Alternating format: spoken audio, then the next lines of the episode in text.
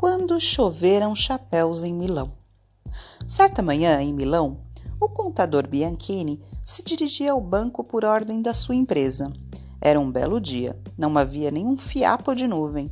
Via-se claramente o céu, e no céu, coisa incrível para um mês de novembro, havia até sol. O contador Bianchini estava contente e, enquanto caminhava a passo ligeiro, cantarolava para si. Mas que belo dia, que belo dia, que dia formidável, tão belo e agradável.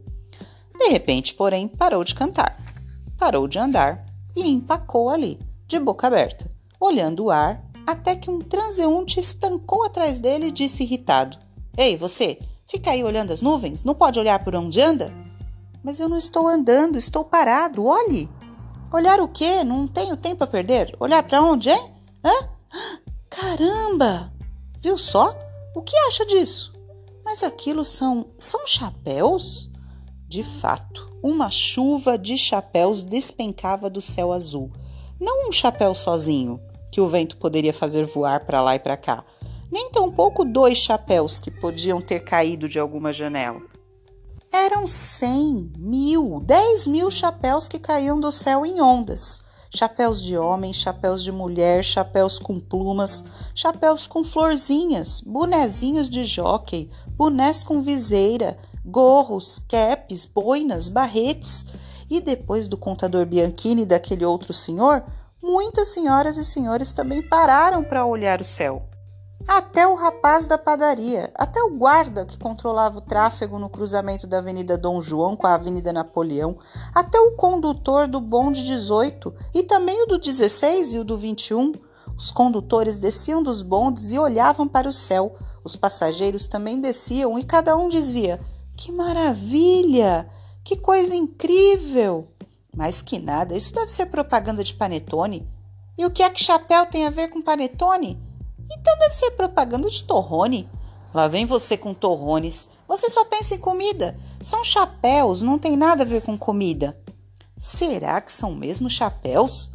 Não, veja, são buzinas de bicicleta. Mas você não está vendo o que são? Parecem chapéus. Mas será que são chapéus de pôr na cabeça? Com licença, onde é que você põe o chapéu? No nariz? Contudo, as discussões cessaram bem depressa. Os chapéus começavam a chegar à terra, caindo nas calçadas, nas ruas, em cima dos carros. Alguns entravam pelas janelas dos bondes, outros voavam direto para dentro das lojas. As pessoas iam pegando e começando a provar. Este é muito grande. Prove este, contador Bianchini. Mas esse é de mulher. Então leve para sua esposa. Ou pode usar como disfarce. Ah, sim, claro. Eu é que não vou entrar no banco com um chapéu de mulher. Pegue para mim aquele ali, vai ficar bem na minha avó. Mas também serve para a irmã do meu cunhado. Esse eu peguei primeiro. Não, fui eu que peguei. Tinha gente que saía correndo com três, quatro chapéus, um para cada membro da família. Apareceu até uma freira rapidamente, recolhendo bonezinhos para os órfãos. E quanto mais chapéus as pessoas pegavam, mais eles caíam do céu. Cobriam as vias públicas, enchiam as varandas, chapéus, chapeuzinhos, gorros, gorrinhos, caps, cartolas, sombreiros, chapelões de cowboy, chapéus com ponta, com fita, sem fita. O contador Bianchini já tinha pegado 17 e mesmo assim não conseguia ir embora.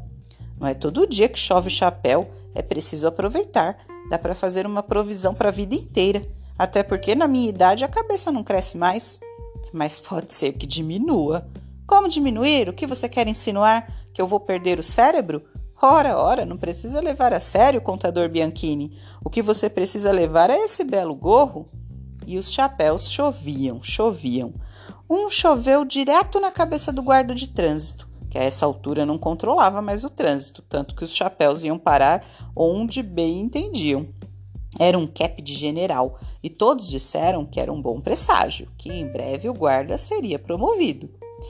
Mas então. Agora você decide qual final você quer para essa história: o primeiro, o segundo ou o terceiro.